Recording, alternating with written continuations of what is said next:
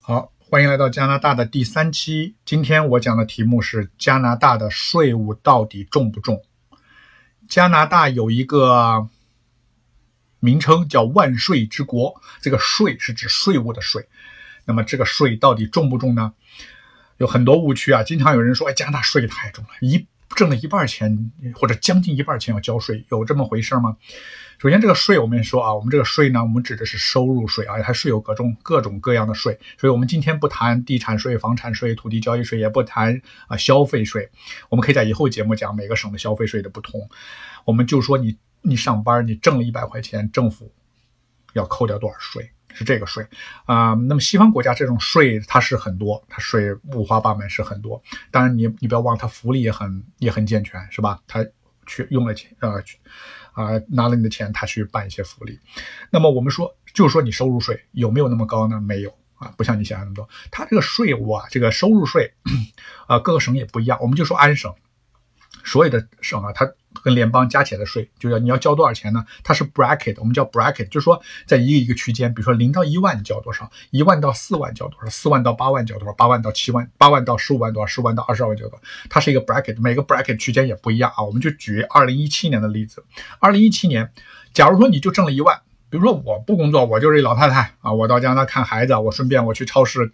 刚他们让我啊给他们整理个菜，我呃干了三个月我就不干了。可能就挣了一万块钱，那这一万块钱是免税的，不缴税，你的税率是零啊。那绝大多数人不止挣一万块钱，比如说我一年挣了四万块钱，四万块钱大概你要交的税是百分之二十啊，就是你一万到四万之间大概要交百分之二十的税。那么这个别别忘了，这个是指你从两从一万开始到四万，就在这这三万块钱你要交百分之二十，那一万还是免税，所以这个叫 bracket 叫区间。那么交的最高的那个人是不是交百分之五十或者将近百分之五十呢？也不是，最高比如说你挣到二十二万，联邦和政府加起来税大概是百分之四十六，也不到百分之五十哦。即使是这个数字，它是指二十二万以上的数字才收你百分之四十六，二十万二万以下的数字没有到百分之四十六，更不要说，即使你挣二十二万，你你的二十二万里边零到一万是免税的，一万到四万。是按百分之二十来收税，所以你这种它这种 bracket，你这种就像像台阶式的收税呢，它的总额就包里包堆总额交了多少呢？没有那么多啊，远远达不到百分之。你最富的人，我估计你就算你就挣三十万五十万，你也达不到百分之五十啊。你应该是加起来最高，我估计总数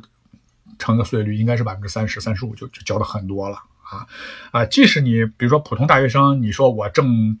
我刚毕业，我挣了五万。或者我挣六万工资，呃，我是 IT 的啊，我今年我这个去好公司挣六万七万，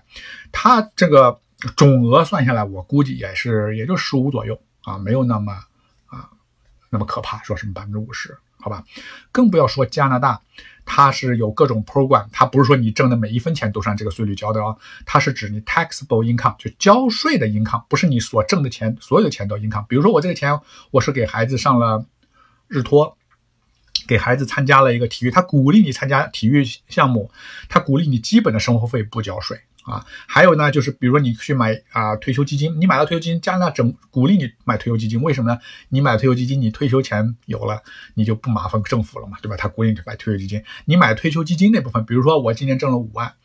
我买了一万退休基金，那么这一万是不交税，我的收我的交税的收入呢就变成四万了，我交就少了，对吧？我降低了我的收入，那一万不交税，实际上那一万呢就等你取出来的时候你再交税。那么你取出来的时候呢，你老了，你老了，你的收入能力下降了，所以按照那个时候你低的税率来交。另外呢，你投资的时候投资这部分收益，你买了退休基金投资部分收这部分收益都是不交税的。所以政府通过这个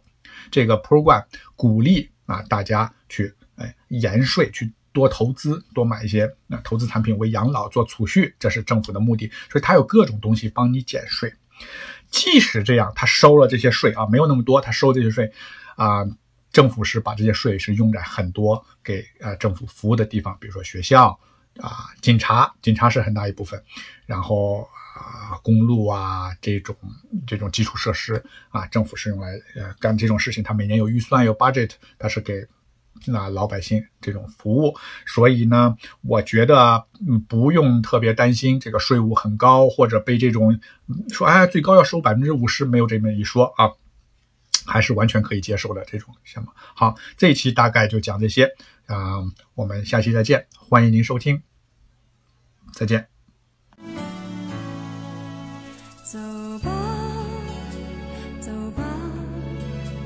人总要学着自己长大。